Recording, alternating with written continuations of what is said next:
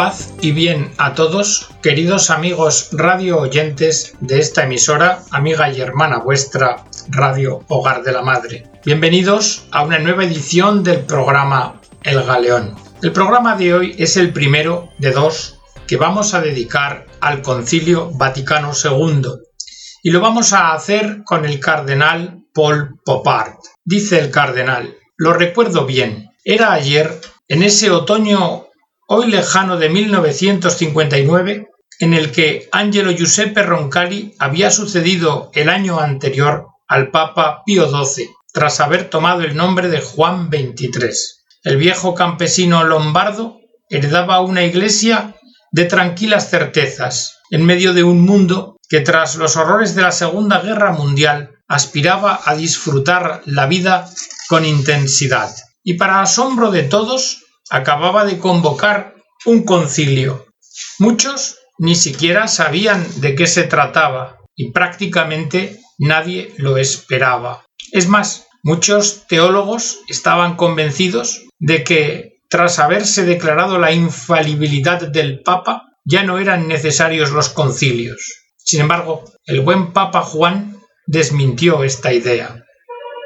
Era preciso, por tanto, aceptar la nueva situación.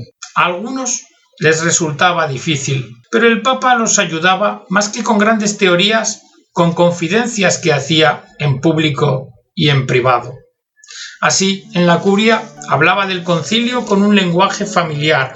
Decía, este concilio será una verdadera alegría para la Iglesia Universal de Cristo. Esto es lo que se pretende, porque en materia de concilio todos somos novicios, pero el Espíritu Santo estará ahí cuando todos los obispos se reúnan y se verá claramente. Será la flor de una primavera inesperada. Porque el concilio no es una asamblea especulativa, sino un organismo vivo y vibrante que abarca al mundo entero. Es como una casa adornada para una fiesta que resplandece con su decoración de primavera, donde la Iglesia llama a todos los hombres hacia ella. El concilio es la ventana abierta, es como sacar el polvo y barrer la casa, poner flores y abrir la puerta gritando a todos, vengan a ver, aquí está la casa del buen Dios. El concilio hará subir al cielo un canto primaveral de juventud. También a los arquitectos el buen Papa Juan les decía, el concilio lo que quiere es construir un edificio nuevo sobre los fundamentos colocados en el curso de la historia. A los miembros de una orquesta les confió, será como una poderosa sinfonía, y a todos decía, produce en todo el mundo una gran esperanza. ¿Qué puede ser un concilio sino la renovación del encuentro con el rostro de Jesús resucitado? El concilio es la Iglesia iluminando al mundo a través de los siglos. Sí, es luz de Cristo, Iglesia de Cristo, luz de las naciones. Sí, de esta forma que hemos dicho se pronunciaba el buen Papa Juan. Si nosotros nos preguntáramos sobre el concilio, pienso, dice el cardenal Popart, deberíamos traer a colación aquellas palabras del cardenal Frings en 1961, del cual a su vez era asistente el joven teólogo Joseph Ratzinger. Decía el cardenal Frings, los concilios son siempre producto de una determinada época, en la cual traen la palabra de Dios, dándole un nuevo valor de acuerdo a las nuevas necesidades.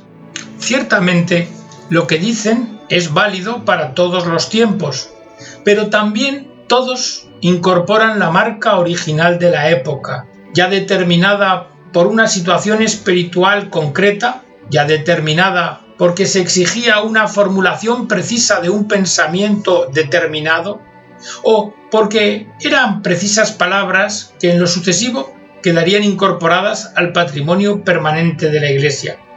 Pero siempre, siempre recordarían de alguna forma el momento en que se produjeron esos pensamientos y esas palabras. Volviendo al concilio, en la plaza de San Pedro, dice el cardenal Popar, tuvo lugar la inolvidable procesión de los 2.860 padres procedentes de 141 países, los obispos con mitra blanca, el anciano pontífice papa en un intenso recogimiento como un bloque de oración, una interminable celebración de más de cinco horas en la Basílica de San Pedro, marcada por la homilía del viejo pontífice, pero con una voz sorprendentemente joven, firme y clara, fustigando a profetas de desgracias y enunciando la famosa distinción entre el depósito de la fe y la forma del anuncio, debiendo éste conservar, no obstante, el mismo sentido y el mismo alcance. Y habrá que recurrir a una manera de presentar la enseñanza, decía Juan 23, que tenga carácter pastoral. Al clausurarse la primera sesión, el día de la Inmaculada de 1962, Juan 23 agregaba, será el nuevo Pentecostés tan esperado, y en privado añadía, aquí mi parte será el sufrimiento. Y así moría, ofreciendo su vida por el concilio. Poco después de su muerte, Pablo VI, su sucesor, recogió ese legado con intrepidez, y hierático y con recogimiento, abrió la segunda sesión el 29 de septiembre de 1963, manifestando la orientación que daba al concilio con estas palabras. Cristo es nuestro principio, nuestra vía y nuestro fin. De Él venimos, en Él caminamos y hacia Él vamos. Y esta imagen cristológica se convirtió en un leitmotiv. El concilio había de trabajar para tender un puente al mundo contemporáneo. El 7 de diciembre de 1965 Presidiendo la sesión de clausura, Pablo VI destacaba la generosidad del concilio en el encuentro con el humanismo laico y profano, que manifestó terrible estatura y hasta en cierto sentido desafió al concilio. ¿Qué sucedió? os preguntaréis. ¿Un choque? No. En realidad se repitió la vieja historia del samaritano. Esta fue el modelo de espiritualidad del concilio. Lo invadió una simpatía sin límites, tuvo lugar el descubrimiento profundo de las necesidades humanas, y éstas absorbieron la atención del sínodo. Y al día siguiente, en la plaza de San Pedro, bajo un sol resplandeciente, en un gesto totalmente nuevo en la historia conciliar de los dos milenios, el Papa entregaba radiante los mensajes al mundo, a los gobiernos, a los hombres de pensamiento y ciencia, a los artistas, a las mujeres, a los trabajadores, y a los pobres y a los enfermos, y a todos los que sufren, y a los jóvenes. Y les dijo con calidez comunicativa, para la Iglesia católica nadie es un extraño, nadie está excluido, nadie es lejano. El concilio terminaba en Roma, y así recién comenzaba su andadura a través del mundo. El concilio, al terminar, recobraba la inspiración de su primer gesto, del mensaje dirigido al mundo el 20 de octubre de 1962, sobre el cual Pablo VI pudo decir gesto insólito pero admirable. Es como si el carisma profético de la Iglesia hubiese explotado repentinamente, como Pedro, que en el día de Pentecostés se sintió llamado a alzar de inmediato la voz y a hablar al pueblo. Habéis querido en primer lugar Ocuparos no de vuestros asuntos, sino de aquellos propios de la familia humana, y entablar el diálogo no entre vosotros, sino con los hombres. ¿Y hoy qué? Nos preguntamos. ¿Hoy qué? diríamos. Pues a una distancia de más de medio siglo, dice el cardenal, quisiera rescatar el verdadero rostro del concilio inspirándonos en la clave de lectura que nos propuso el Papa Benedicto XVI en la respuesta a las felicitaciones de Navidad de los cardenales el 22 de diciembre de 2005. Benedicto XVI se preguntó, con valentía y sencillez, ¿cuál ha sido el resultado del concilio? ¿Se ha recibido de modo correcto? En la recepción del concilio Vaticano II, ¿qué se ha hecho bien? ¿Qué ha sido insuficiente o equivocado? ¿Qué queda aún por hacer? Y bueno, nadie puede negar que en vastas partes de la Iglesia la recepción del concilio se ha realizado de un modo que podemos decir más bien difícil. ¿Por qué? Pues bien, todo depende de la correcta interpretación del concilio.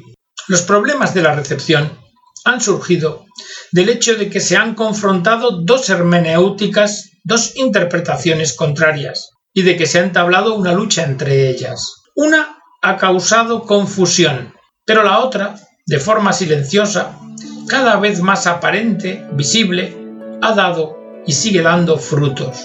Por una parte, existe una interpretación que podría llamarse hermenéutica de la discontinuidad y de la ruptura, y esta a menudo ha contado con la simpatía de los medios de comunicación y también de una parte de la teología moderna. Pero por otra parte está la hermenéutica de la reforma, de la renovación dentro de la continuidad del único sujeto iglesia que el Señor nos ha dado. Un sujeto que es el mismo, que crece en el tiempo y se desarrolla, pero que no es otro que el pueblo de Dios en camino. Esto recuerda la frase de Juan 23, evolución que no revolución. Y medio siglo después del concilio, podemos constatar que lo positivo es más grande y más vivo de lo que pudiera parecer en la agitación de los años cercanos al 1968. Hoy vemos que la semilla buena, a pesar de desarrollarse lentamente, crece y así también crece nuestra gratitud profunda por la obra realizada por el concilio. Y hoy, al cabo de los años, podemos volver con gratitud nuestra mirada al Vaticano II. Si lo leemos y acogemos con una interpretación correcta, puede ser y llegar a ser cada vez más, paulatinamente, una gran fuerza para la renovación siempre necesaria en la Iglesia. El 25 de diciembre de 1961, el buen Papa Juan promulgaba la bula de indicción del Concilio Vaticano II y decía, acogiendo como venida de lo alto una voz íntima de nuestro espíritu, hemos juzgado que los tiempos estaban ya maduros para ofrecer a la Iglesia Católica y también al mundo el nuevo don de un concilio ecuménico, el cual continúe la serie de los 20 grandes sínodos que tanto sirvieron a lo largo de los siglos para incrementar en el espíritu de los fieles la gracia de Dios y además el progreso del cristianismo. Y Juan 23 nos invitaba a recitar todos los días en su compañía la oración al Espíritu Santo por el concilio. Oración que decía así, que la luz y la fuerza del Evangelio se expandan aún más en la sociedad, que la religión católica adquiera más vigor e irradiación misionera, que aumenten un conocimiento más profundo de la doctrina de la Iglesia y una saludable práctica de la vida cristiana, y que la Santa Iglesia propague el reino del Salvador divino, que es reino de verdad, de justicia, de amor y de paz. Y bien, os preguntaréis, ¿qué ocurrió? Pues el Concilio Vaticano II, convocado por Juan XXIII y clausurado por Pablo VI se desarrolló en cuatro sesiones, en cada otoño de los años 1962, 63, 64 y 65, agrupando a 2.300 obispos con más de 140 congregaciones durante cuatro años y haciendo no menos de 550 votaciones sobre textos elaborados por 12 comisiones. Y promulgó 16 documentos, cuatro constituciones, nueve decretos y tres declaraciones. Y hay que precisar estos datos, porque siempre tenemos la tentación de poner todo en el mismo plano, pero las constituciones tienen valor permanente, los decretos en cambio un alcance práctico inmediato, y las declaraciones, pues éstas expresan una etapa en una toma de conciencia. Son evidentemente realidades de distinto orden, una constitución se dedica a la, a la revelación, por poner un ejemplo, un decreto a la formación de sacerdotes y una declaración a los medios de comunicación social. Hoy, dice el cardenal Popar, al mirar hacia atrás, veo en el concilio de la Iglesia la inspiración del Papa, para una Iglesia que desea renovarse en un mundo nuevo, para poder proporcionar al mundo y también ella misma así una imagen más verdadera, como una presencia del Evangelio en el mundo de esta época. Para Juan XXIII, el concilio fue en primer lugar un encuentro con Dios en la oración, un encuentro también con María, como los apóstoles en el cenáculo en la víspera de Pentecostés, un encuentro con el Espíritu Santo, un encuentro con los obispos, un encuentro con los hermanos separados y al fin un encuentro con el mundo entero. La convocatoria de Juan XXIII del concilio fue un gesto espontáneo e imprevisible. En la locución del 25 de enero de 1959, el Papa se vale de una inspiración repentina. Y si bien es cierto que Juan XXIII, por costumbre, simplificaba las cosas y las relataba con sencillez, pareciera que su decisión maduró lentamente, como sin saberlo él, desde los tiempos lejanos en que publicaba las visitas de San Carlos Borromeo a Bérgamo. Juan XXIII siempre habló de una decisión que se le impuso en la oración. Así, en su motu propio de 5 de junio de 1960, cuenta. Inspiración del Altísimo nos parece el pensamiento que desde el principio de nuestro pontificado brotó en nuestra mente, como flor de primavera imprevista, de convocar un concilio ecuménico. Juan XXIII no tenía un plan preciso.